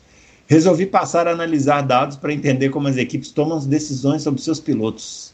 Percebi que eles buscam regularidade, não apostam em pilotos fogo de palha, exceto as equipes que buscam só pilotos pagantes. É. É, de tal modo, peguei quatro exemplos. Aí ele colocou lá um, uns gráficos que ele fez da, de regularidade dos pilotos e tal, e aí ele está perguntando que tipo de dados são mais relevantes para se escolher manter ou trocar um piloto de Fórmula 1? Tem a ver só com regularidade e se sim, se eles ignoram problemas nos carros durante a temporada. Não, a, a, primeira, a, a, primeira coisa que um piloto precisa mostrar é velocidade. Uhum. ter velo... Não adianta o cara ser regular e lento. A primeira coisa é velocidade. E a segunda coisa é regularidade nessa velocidade. Porque também não adianta você ter um porra louca que dá duas, três voltas fantásticas e bate na quarta, ou na quinta, ou na sexta, ou na décima. Né? Então, é. você, é. então a primeira coisa, Marcelo, é velocidade. Alô, Maldonado. Alô, um abraço para o Maldonado. Maldonado. Nós estamos mandando agora. Alô, Maldonado. É. Muita gente, muito bem lembrado. Maldonado era um piloto ultra rápido. Ultra rápido. Ultra rápido, mas é. também. O que ele errava, o que ele batia, o que ele errava, é. o que saia da pista, era porque ele andava sempre no limite. Totalmente no limite e, e, e, o que acontecia é que ele passava muitas vezes desse limite. Né? Então, aí, uhum. então, o Maldonado, ótimo exemplo de um piloto com velocidade, mas sem regularidade. A, a, única vez que ele conseguiu unir as duas coisas, ele ganhou a corrida. Né? Exatamente. Ganhou a corrida. A última, a última vitória da, da Williams na Fórmula 1. 2012, né? Uhum. 2012. 2012. É. Então, a primeira, coisa, a primeira coisa é velocidade. E a segunda coisa é regularidade. Se o cara tiver essas duas coisas em alta mesmo, é, esse cara é basicamente. Depois você tem várias outras coisas. Tem inteligência do piloto, tem como ele, como ele consegue é, dar feedback para a equipe, como ele se porta com o engenheiro. Tem, tem várias coisas. Mas tudo isso está bem atrás de velocidade e depois regularidade. Né? Velocidade 1, regularidade 2, aí você vai para. Depois começa lá no 8 de novo. Né? 8, 9, 10, 11. É isso. Muito bem. O, vamos lá. O, a, o Madu, ou Amadu, não sei, está falando que é a primeira vez, está comentando aqui. Madu. Seja bem-vindo. É. é ele está tá falando o seguinte: eu gostaria de saber por que não existe um projeto realmente verdadeiro para as mulheres no automobilismo. Mesmo que algumas pilotos muito boas se destaquem na categoria feminina, é, um projeto de uma mulher realmente chegar na Fórmula 1, ao meu ver, é inexistente. É inexistente mesmo. O, no ano passado tivemos a Copa do Mundo de Futebol Feminino, a visibilidade foi muito importante e despertou o interesse de vários países em investir na modalidade. Então, por que isso não acontece no automobilismo? Ele quer saber. Eu acho, o Adalto, para a gente bater essa bola aqui, é um tema muito delicado, né? É. É, mas eu acho que o que acontece é que não tem, por parte das federações, confederações, né? Um, essa pergunta: por que, que as mulheres não se interessam por automobilismo? Ou se não se, ou se, se interessam, por que, que elas não conseguem prosseguir? Eu, por exemplo, disputo um campeonato de kart amador aqui, tem várias meninas correndo lá, e várias que dão pau na gente, que é uma coisa impressionante. Não, mas por que, que acho... elas não, não, não, conseguem, né? O, que falta. Por que elas não mim... conseguem é, seguir? É. O que falta, eu acho, é o seguinte: falta quantidade de mulher. Tem muito, tem assim 95% das pessoas que se interessam por automobilismo são homens. Entendeu? Uhum. Então, se então mas você não, não, acha não, que é essa a pergunta? Por que isso? Se se interessam por por praticar, né? Não por assistir. Por assistir Sim. tem muito mais mulher Sim. que gosta do, do, que, do que esses 5%. Mas praticar, é, porque é uma coisa, é, é, cultural, né? A menina e o menino, quando são pequenos, o menino ganha carrinho e a menina ganha boneca, entendeu? É, o, o pai fala para o menino, vamos, vamos, vamos lá no cartódromo, ou vamos na pista, né? E a menina é tipo assim, ah, você quer ir também? Né? Tem o João e a Maria. Ô, João, domingo que vem tem, tem Fórmula 1, vamos lá assistir, hein? Vamos, vamos sim, pai, vamos lá, vamos lá sim. A Maria, se a Maria é, não. Essa é uma questão da sociedade. É, exatamente. Se a Maria não estiver dormindo, ou se ela não for na casa de uma amiga, não tiver nada para fazer, ele chama, ah, com a gente. Entendeu? Então, é, começa já desde pequeno, entendeu? Acho que em todo lugar isso. Então tem pouca mulher que se interessa por praticar. E outra, você vai misturar, né? Se tivesse muita mulher, você podia fazer categorias inteiras femininas, até uma Fórmula 1 feminina. Mas tinha que ter muita mulher. Né? Muita mulher praticando. Como tem pouco. Mas será que o automobilismo precisa de segregar, de criar categorias só para as mulheres? Então, não mas... sei. Eu acho que o automobilismo. Eu acho sei. que o automobilismo, ele, ele, como ele é uma. Ele, ele não é. Enfim, não é como vôlei, como futebol, que precisa só da força física, né? Que existe todo um conhecimento estratégico, os carros hoje têm muitos recursos e tal. Eu acho que poderia ser correr junto. É, a questão para mim é entender por que, que as, mesmo as poucas mulheres que acabam passando dessa barreira e chegam ao automobilismo, quais são os motivos que levam elas a não conseguirem ir mais à frente nas categorias, né? Eu acho que as confederações elas tinham que estar ligadas nisso. Existem boas pilotos. Por que elas não chegam na Fórmula 1? Essa que é a questão. É, Existem também algumas, algumas explicações, vamos dizer assim, entre aspas, eu já ouvi isso, não sei, eu não sou médico, então, mas eu já ouvi, orgânicas, entre aspas, assim, né? Por exemplo, a visão, a visão do homem e da mulher é diferente, né? A mulher tem uma visão mais ampla. É, ela, tanto é que você, às vezes você não vai procurar um remédio numa caixa, você não acha um remédio. E você pede para tua mulher, ela acha na hora. Nunca aconteceu isso com você? Uhum. Ah, às vezes sim. É a gente tem o homem parece ter uma visão muito focada, muito direta em alguma coisa. E a mulher tem uma visão mais ampla. Isso, por isso que a gente, por isso que dizem que a mulher também é mais distraída, a mulher consegue fazer várias coisas ao mesmo tempo, né? Nunca viu aquele negócio de a mulher tem umas vantagens, só que elas, essas vantagens, é, o homem tem as vantagens dele, a mulher tem as vantagens dela. Só que eu acho que as vantagens da mulher não são exatamente para o automobilismo. São para outras coisas. Mas não são exatamente para É, eu não sei. Eu, né? eu, eu, precisaria, assim, de uma... Eu, eu, eu gostaria de uma explicação, assim, mais... Porque eu ainda acho que existem mulheres muito boas que não chegam na Fórmula 1 por algum motivo que não seja esse de habilidade. É, é, e eu acho que não cabe a nós também saber isso, né? Assim, teria que ter uma, uma junta aí de pessoas que pudessem. Sim. O que eu acho, viu, o, o, o Madu, é que a solução, a, na minha visão, não é simplesmente o que eles fizeram, né? Que é criar uma categoria de mulheres, pegar todas as mulheres que são pilotos e colocar lá segregado, ó, toma mulheres, toma aqui uma categoria. É, é, quase que os homens, né, criando umas migalhas e falando assim, ó, toma aqui isso aqui para você se distrair. Para mim é uma solução muito fácil. Eu acho que teria que ter um trabalho mais aprofundado nesse sentido, para considerar todos esses aspectos aí do ambiente, da sociedade, né? Assim, para é, que as mulheres é, possam é, ser integradas ao esporte e não segregadas. É, quantidade, Bruno, que eu falei no começo. Tem muito menos mulher que se interessa em praticar automobilismo do que homem, entendeu? Então, mas se, tem alguns. É mas, é tem, mas é poucas, mas é muito poucas. Entendeu? Então, como são poucas, é muito mais difícil para elas chegarem na Fórmula 1 do que o homem. Você vai num cartódromo. Né? É, a última mulher que eu lembro andando bem de kart foi a Bia, aqui no Brasil. Né? É, se bem que faz muitos anos que eu não vou em cartódromo. Mas é, até quando. Não, aumentou, ia... Adalto, aumentou, aumentou muito o número.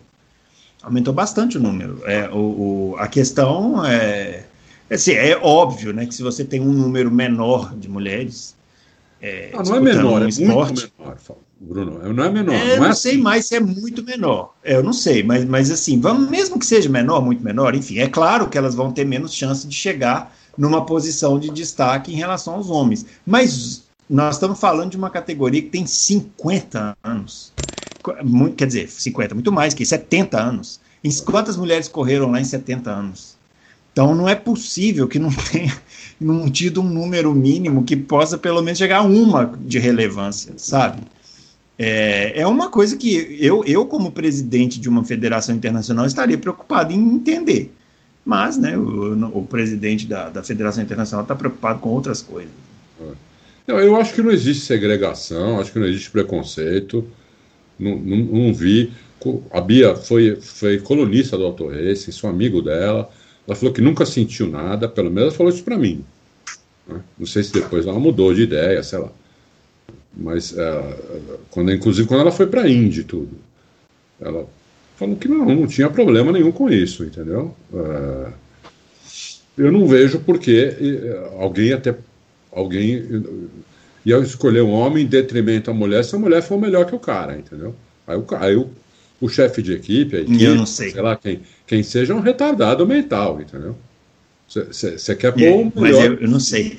Eu acho, sabe, sabe o que eu acho? que tá meio correndo aqui. Talvez é, a gente podia convidar uma das meninas lá da Super Live para vir participar aqui com a gente, né? Num, num próximo.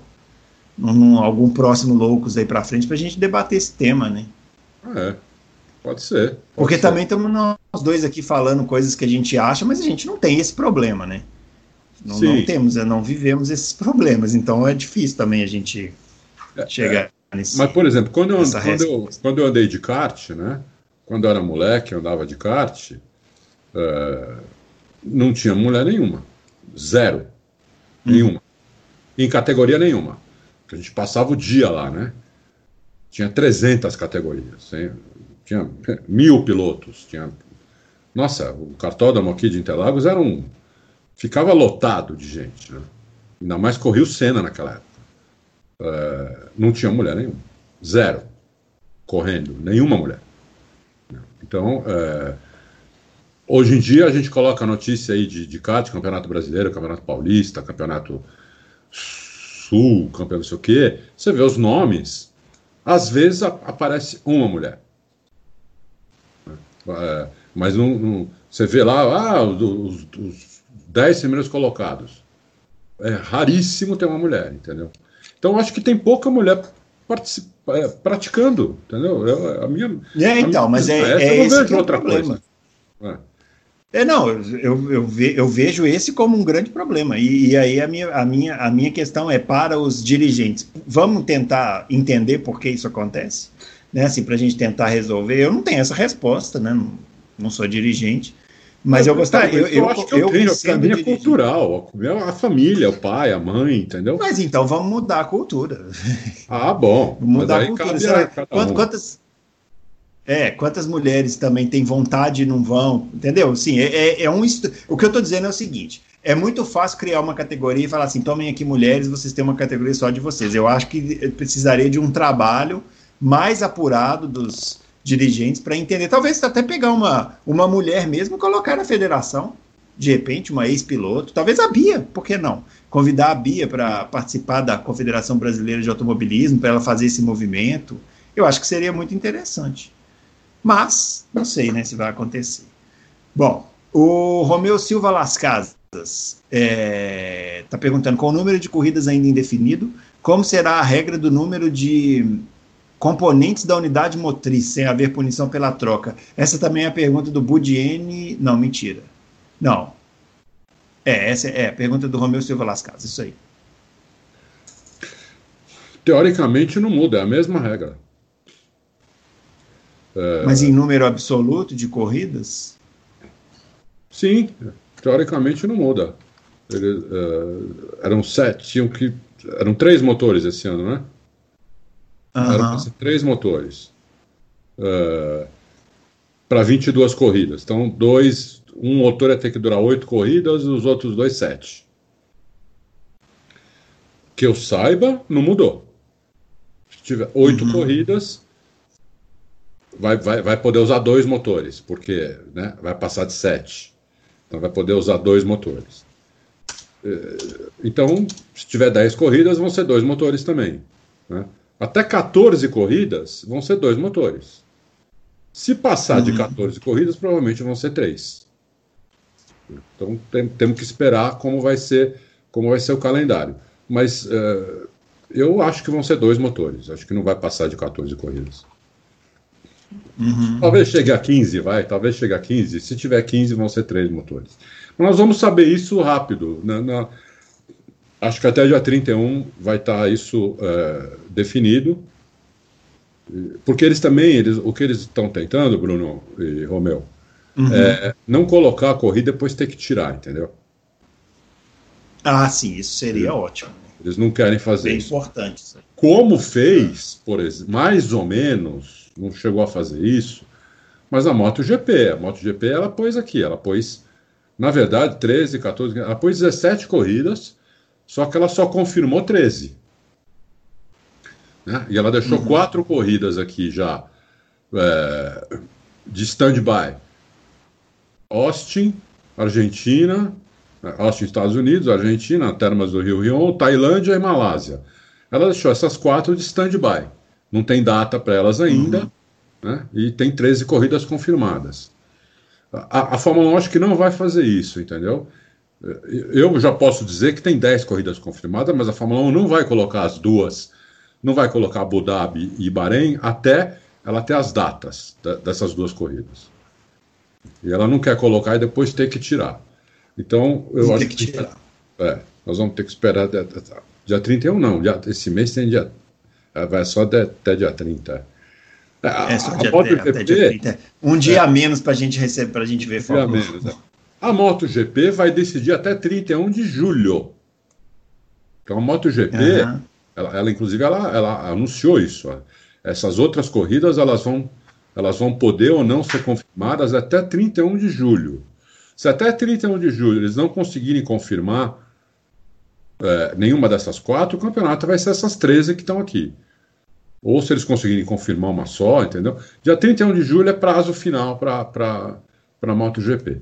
A Fórmula 1 não deu esse prazo final ainda, então nós não temos certeza absoluta quando nós vamos saber isso. Muito bem. O Daniel Oliveira está falando que ontem à tarde assistiu, ontem, né? A gente está gravando na terça, ontem segunda. A gente, é, ele está falando que assistiu um vídeo no YouTube de um canal de Fórmula 1, o Boteco, é filme. Ah. É, falando que quem estava falando lá era uma jornalista do meio da Fórmula 1, que eu esqueci o nome agora. Ele está falando. Ficou difícil, mas vamos lá. Ele falou que ela disse que a Globo deve, deve em breve parar de transmitir a Fórmula 1, porque não vai renovar os direitos de transmissão, mesmo com o lucro que ela tem. E que em meio a essa notícia tinha, e que em meio a essa notícia tinha também a ver com a não renovação do GP do Brasil após 2020, com a possível mudança do GP para o Rio, que de acordo com ela é o que a Liberty gostaria. Porque o GP do Brasil Interlagos não paga taxa, essas coisas. E está perguntando o que a gente acha desse assunto. Olha, o, o, o, o, Daniel, eu não vi o vídeo, então não sei nem de, que, de, de quem é que ele está falando, de quem é essa jornalista. Eu não sei que tipo de comentário é esse. Essa, essa questão da, da, da Fórmula 1 sair ou não da TV, a gente já falou, né, Adalto? É só se parar de dar lucro. É. Ah, o, eu sei do, do que ele está falando, eu não vi o, hum. Teco F1, mas eu sei do que ele está falando, sei quem é o jornalista. E hum. quando eu vi isso, eu entrei em contato com, com, uma, com um amigo meu da, da Globo, né? Uhum. Tá na Globo, tá na parte de automobilismo da Globo. É... A, a, a, Globo não pretende parar de transmitir a Fórmula 1, é, nem começou a, a, as tratativas pra, da renovação de contrato, porque não começou o campeonato ainda. Né? Então, é. eles, vão, eles costumam começar isso, começar as tratativas de renovação dos patrocinadores só em setembro. Então, só em setembro que eles vão falar com os patrocinadores de novo. Mas a Globo não pretende parar. A Globo tem todo o interesse, ele me falou isso com todas as palavras, né? a pessoa de dentro da Globo. A Fórmula 1 tem. Não, não vou falar o nome dele. A Fórmula 1 tem todo. A, a Globo tem todo o interesse em continuar. A Globo tem um lucro muito alto, muito grande com a Fórmula 1. E é, pelo que ele me disse, isso daí é uma coisa assim. Foi feito, é uma, é uma pressão da Liberty, entendeu? Para arrancar mais grana da Globo. A, Glo a, a, uhum. Liberty quer renovar com a Globo por um valor maior. Entendeu? Então, isso aí é, é coisa de negociação entre eles. Então, é, teórica. Em outras palavras, essa, esse, esse, esse jornalista da Globo me falou que isso é uma pressão da Liberty. Não tem nada a ver. A Globo é, e se diminuir o lucro a ponto de se tornar é, prejudicial, eles vão parar. Se não, Sim. eles vão continuar, né? É uma Lógico. conta matemática. Né? Mas, mas olha, para dar prejuízo, isso, rapaz. É bem difícil. É muito difícil. É, só se eles perderem patrocínio, né? Só isso. se eles perderem patrocínio. Só se eles perderem patrocínio. Só que assim como eles, eu também acho, esse ano vai dar muita audiência.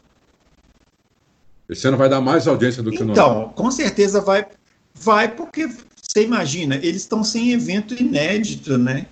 É. A Fórmula 1 é um evento inédito. Eles vão ter. É, a Globo não tem mais programação nenhuma. Eles estão passando o jogo de 1997 de futebol. É. Imagina. Eles vão em horário nobre. É. Eles vão, eles vão para cima da Fórmula 1 com, como se fosse prato de comida. Então, é. eu acho também que vai dar audiência. Bom, eu falei para ele Hans, que eu estava esperando um aumento de audiência de 20% a 30%, e ele falou que eles também estão. Entendi. É. audiência seria ótimo. Seria ótimo também. Sabe o que seria ótimo? Seria ótimo se a Fórmula 1 esse ano tivesse corridas boas. Aí seria legal. Porque a gente teria um público que não tem assistido Fórmula 1, mas que vai assistir por falta de opção, né? Aquele pessoal que parou. Ah, parei de assistir Fórmula 1 quando o Senna morreu. Bom, agora tá tendo reprise de futebol, o cara vai fazer o quê? Assistir Fórmula 1. Se tiver corrida boa, de repente pode ser assim, um público que tinha perdido e que pode voltar, né? Sim, Seria muito bom para a Fórmula 1 se ela tivesse corridas boas. Eu, eu acho que a Fórmula 1 bom, vai ganhar ó, público com corrida boa ou com corrida média. Eu, eu acho que vai ganhar público.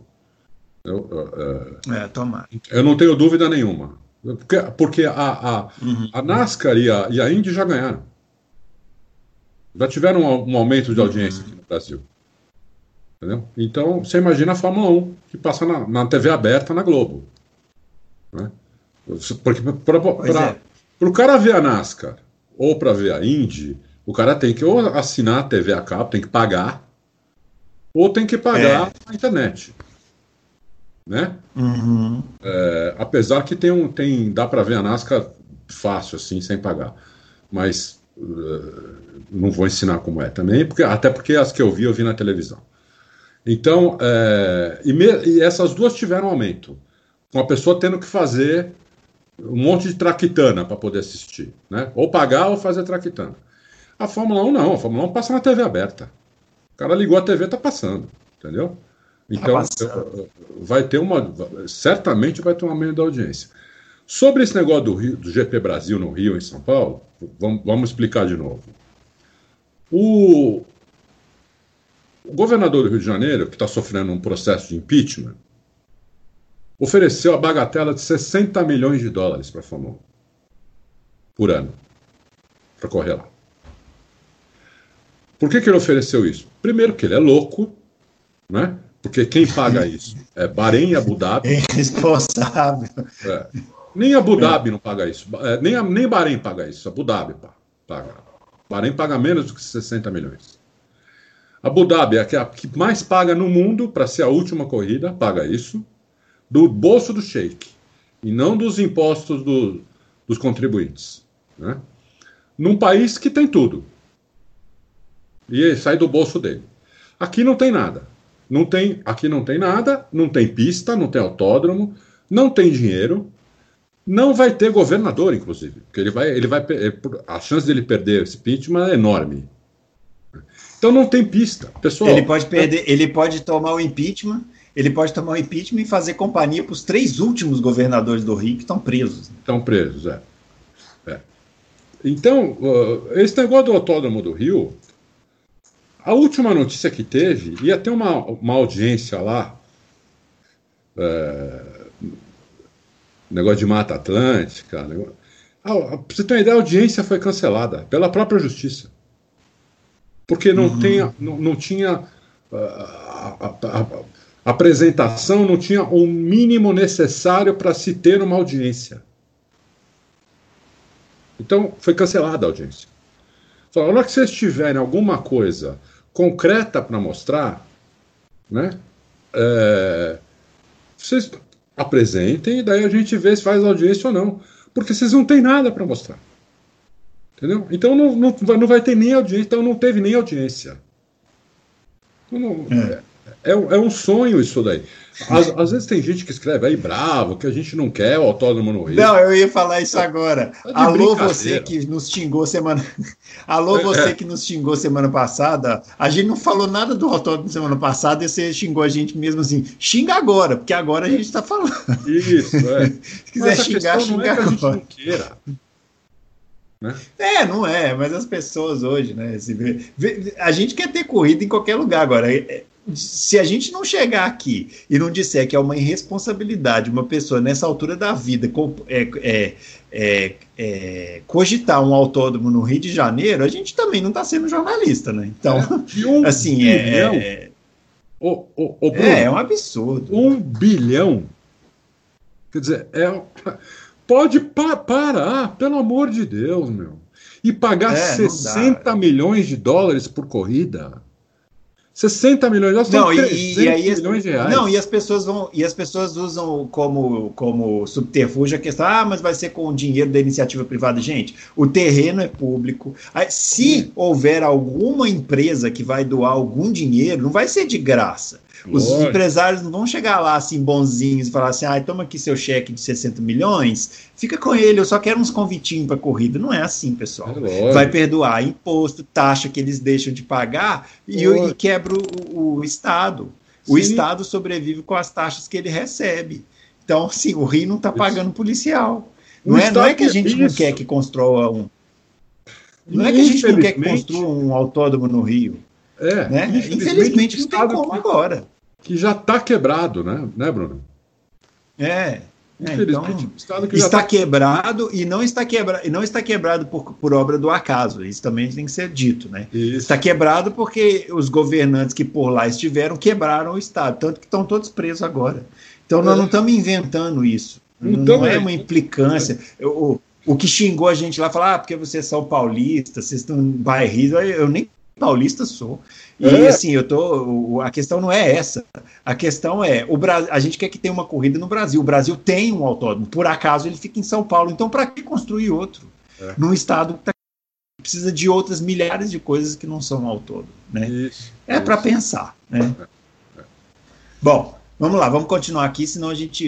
Esse tema, o pessoal já xinga a gente sem falar, imagina falando. O é. Hans Hugenholz, ele quer saber se o, o Kubica fora quem tem maiores chances de ser o piloto menos produtivo do grid? Menos produtivo. Difícil, né? Porque eu diria, sem pestanejar, que seria o Stroll, mas o Stroll deu uma. Assim, ele mostrou recursos nos, nas últimas temporadas, né? Ele Se não é um gênio. É, deu uma ele, melhoradinha. Ele deu uma melhorada. Então, é eu apostaria no eu apostaria no substituto do Kubica, né, que é o Latifi, mas seria uma aposta mais no escuro, né, que a gente não viu ele andando de Fórmula 1 ainda. Ah, eu vou com você. É. Eu tô com você nessa. Eu aposto É isso nele, aí. Então você vê, a Williams trocou o menos produtivo por outro que também será o menos produtivo. É, Tem é. tudo para dar certo. É. O Júnior pergunta simples e objetiva, do jeito que a gente gosta. Na opinião de vocês, quem é melhor, Hamilton ou Alonso? Isso que é pergunta objetiva. Eu vou dar minha, a minha resposta rápido. Hamilton. É, eu, eu também. Eu digo que é o Hamilton. Eu digo que é o Hamilton porque eles estiveram juntos já. No ano que o Hamilton é. era novato. Né? E o Hamilton ganhou dele. Tudo bem, terminaram empatado. É, porque... é, um, é um dos raros casos que dá para fazer uma comparação direta. Né? É, entendeu? E o Hamilton era novato. Hoje o Hamilton é muito melhor do que ele era em 2007. Né? Sim. E o Alonso já está com uma certa idade, já são dois anos fora da Fórmula 1. Então, eu acho que é o Hamilton. Mas mesmo ah. se a gente for fazer uma análise assim no auge, auge do Alonso e auge do Hamilton, eu ainda fico com Hamilton. Embora o Alonso seja espetacular, mas eu ainda fico com Hamilton. É, o, o na verdade, quando o, o, Hamilton estreou na Fórmula 1, o Alonso estava no auge. Tinha acabado de ser bicampeão. Sim, o Alonso estava no auge, é. é. Uhum. E mesmo assim ele foi lá e cravou, né? Mesmo assim ele foi lá e cravou, entendeu? Então, eu também fico com o Hamilton. Isso não quer dizer, Júnior, que o Hamilton ia deitar e rolar em cima do Alonso. De jeito nenhum. De jeito é, nenhum. É. Acho que ia ser uma briga de foice, entendeu? É, ia ser muito difícil. Eles iam. Num, num, num, campeonato de 22 corridas, ia ser 12 a 10, uma coisa assim. Ia ser muito pegado, entendeu? É, Hamilton fa fazer pole em cima do Alonso ia ser um décimo. Alonso, quando fizesse pole em cima do Hamilton, também ia ser um décimo. É, os dois brigando na pista ia ser muito difícil saber quem ia. Tá, ia depender da, muito da pista. É, ia ser muito difícil, porque eu acho que o Alonso está num nível altíssimo. Mas eu ainda acho que um pelinho o Hamilton. Por um pelinho. É. Muito bem. Bom, agora para a gente fechar aqui, a última pergunta do André Nascimento. É, qual a opinião de você sobre a intenção da Liberty Media em lançar a F1 TV Pro no Brasil? Ô, ô Adalto, isso aí tem um impeditivo que é a Globo, não tem? É. Tem. Vão ter que fazer, eles vão ter que fazer alguma composição aí com a Globo. Né? Uhum. Porque, a, porque, a, Globo já usa internet também, né? É. Ela já põe né, na, na no, no Globoplay lá dela. É, ela já usa a internet, entendeu? É, inclusive, o pessoal reclama que a Globo não mostra pódio. Ela começa a transmissão uma hora antes na internet. E acaba, acho que uma hora depois. É. Então, então tem já. Então eles vão ter que fazer alguma composição com a Globo aí.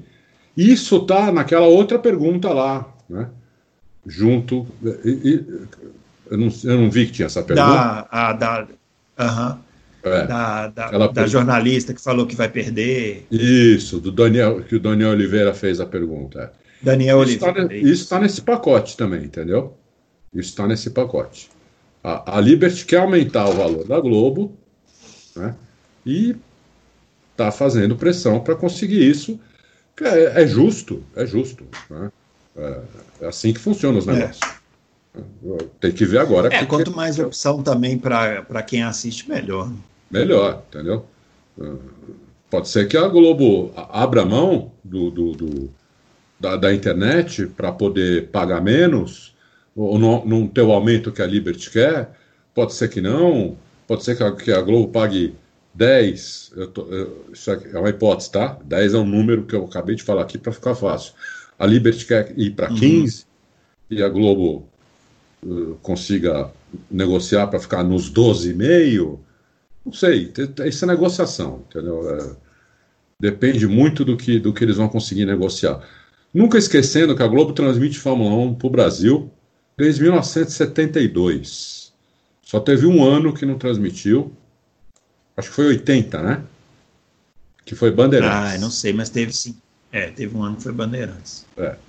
Foi, então, com exceção de um único ano, desde 1972, 70, 50 anos, em 50 anos, começou a transmitir. Não, 50 anos não, 48 anos. Né? 72 para 2020 é 48 anos, né? Em 48 anos, uhum. uh, a Globo transmitiu 47. Então, uh, eu acho muito difícil uh, a, a, Globo não continuar com a 1. Muito difícil. Ela, ela, ela, é. ela, é, ela, por mais que as pessoas é, critiquem a Globo, também tem, também tem as, minhas, as minhas críticas, é, mas ela fez, a, ela, ela, ela investiu muito na Fórmula 1, ela fez a Fórmula 1 aqui. Concorda, Bruno? Eu acho que ela fez a Fórmula 1 em um período é, é, em que ela enxergou uma possibilidade de criar ali um ídolo e tal, papá. mas eu acho que hoje ela trata a Fórmula 1 como um produto muito pouco. Ela preza muito pouco por um produto que dá para ela um retorno muito bom. Eu acho pelo, pela grana que ela lucra, ela deveria tratar a Fórmula 1 com um pouco mais de respeito em relação aos fãs, né, que assistem, que afinal de contas dão audiência. Porque se todo mundo parar de assistir, aí ela vai parar de ter lucro. Então eu, eu acho que ela poderia ter um pouco mais de respeito com aqueles que assistem escalando profissionais melhores preparados, fazendo uma transmissão em que as pessoas. É esse ano, claro, isso não vai acontecer, mas com as pessoas em loco, investindo em reportagens durante a programação, como ela fazia lá nos anos 80, quando ela é. tinha esse interesse, né? Isso, isso, é uma, isso é uma coisa que eu acho que a gente não. Isso é uma coisa que a gente não pode perder de vista. Assim, a, a, Globo lucra muito com a Fórmula 1, mas ela também surfa na onda de que ela é a única que oferece a categoria aqui no Brasil, então a gente meio tem meio não, a gente não tem opção.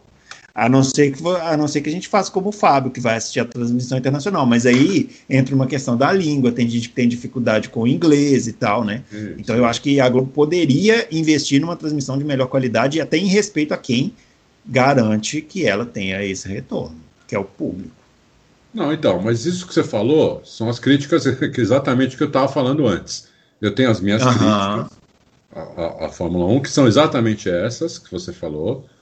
Podia, acho que podia melhorar a transmissão, podia começar a transmitir antes, podia mostrar o pódio, podia fazer um monte de coisa, podia fazer um programa, podia ter gente lá sempre. Isso sim, isso não tenho dúvida nenhuma. Mas foi a Globo que apresentou a Fórmula 1 para o Brasil. Né? Ah, sim, isso não tem A Globo que investiu num é. negócio que era muito incipiente, muito incipiente, é, a Globo é uma das únicas emissoras no mundo que transmite a Fórmula 1 em canal aberto. Eu não sei se tem outra atualmente. Se tiver, tem mais uma ou duas no máximo. O resto, no mundo inteiro, tem que pagar para ver Fórmula 1. Então tem esse lado que a gente tem que ver. Tem que ver os dois lados. O lado da crítica, que é justa, e eu acho que tem que ser feita, como o Bruno fez, que por coincidência são as mesmas das minhas. Mas o outro uhum. lado é que, como negócio, é muito bom isso para a Globo. Entendeu? É, ela tem que tomar uhum. cuidado, inclusive é, nessa, nessa, crítica que, os, que o Bruno fez, que eu concordo, não é só respeito ao, ao uh, telespectador, é respeito ao negócio dela. Porque se ela, claro. se ela começar a piorar o negócio, como, como o Bruno disse, ela vai ter menos audiência com menos audiência, começa, ela começa a perder, perder patrocinador. Porque quando, quando, não, quando acabou o brasileiro na Fórmula 1, aí, aí foi assustador. Né? Quando o, o Felipe é. Massa se aposentou, eu falei: opa, agora ficou perigoso. Porque brasileiro gosta. Brasileiro não gosta de, de esporte, ele gosta de ver outro brasileiro no esporte. Né? Ganhando, então, né? Ganhando, exatamente. Eu gosto de ver brasileiro ganhando. Que é uma coisa que a própria Globo criou como cultura, né? É. Se tiver boliche. A gente não sabe ver um esporte com o brasileiro. O brasileiro tem que massacrar os outros. Senão, se não for assim, a gente não aceita, né? É. Eu só não concordo que foi a Globo que, que, que fez isso. Eu acho que isso é uma coisa. Não, ela ajudou bastante, hein? Todas as emissoras fazem isso. A Indy também fazia. Sim, quando... sim. A Indy também fazia, nunca, a Globo nunca passou a Indy. Isso é uma coisa muito de brasileiro, né? O brasileiro não gosta muito de esporte, ele gosta de ver outro brasileiro ganhar. Futebol, até hoje tem aí, porque a gente tem sempre a esperança porque a gente... a próxima é, Copa porque a gente mundo. passou a vida ganhando, né? Agora que está por baixo, mas a gente é, passou a vida é. ganhando. Então. E também é o esporte do país, né? É, mas já faz 18 tem... anos que não ganha, né? É. Mas é, é, é, que futebol acho que não entra muito por, nessa questão, porque é, é, o esporte do país, né? Assim, é. Tem países que têm os seus esportes favoritos. O futebol é assim aqui no Brasil. Então, Mas enfim, não se tem a pretensão de, de, de, de, brigar com futebol. Até snooker, também não... até snooker aqui fez sucesso quando tinha o Rui Chapéu, meu. Você nem lembra, acho que você era muito pequeno. Rui Chapéu. Mas isso aí era coisa do Luciano do Vale, que era um doido, que saía pegando aqueles esporte maluco, sucesso. colocando domingo à Todo mundo falava é, do lógico. Chapéu. O Chapéu virou é. um ídolo aqui no Brasil. O Chapéu virou um ídolo. É verdade. É, entendeu? Então, é, é, se amanhã tiver um brasileiro jogando badminton aí, ser campeão mundial, vai passar na TV aberta. Se não for na Globo, vai passar em outra e vai dar audiência. Como esse UFC. É, mas os caras estão. Como vôlei. Os caras os cara fazem isso com surf, né? Coisa mais chata de assistir. Nossa, lá vou eu levar é, porrada, então, mas que é coisa mais chata de assistir do que competição de surf na televisão, pelo amor de Deus. É muito então, chato. Desculpa aí quem mas, gosta, mas peixe. Mas não. tem brasileiro ganhando, então, então dá audiência. Aí todo mundo. É, aí dá audiência. O UFC, quer comparar bem, vamos lá. boxe? Não tem comparação. Boxe é, é esporte, o UFC é, é briga. É, né? é, briga. Nossa, Adalto, nossa, não fala isso. não, eu sei que eu vou ser apedrejado.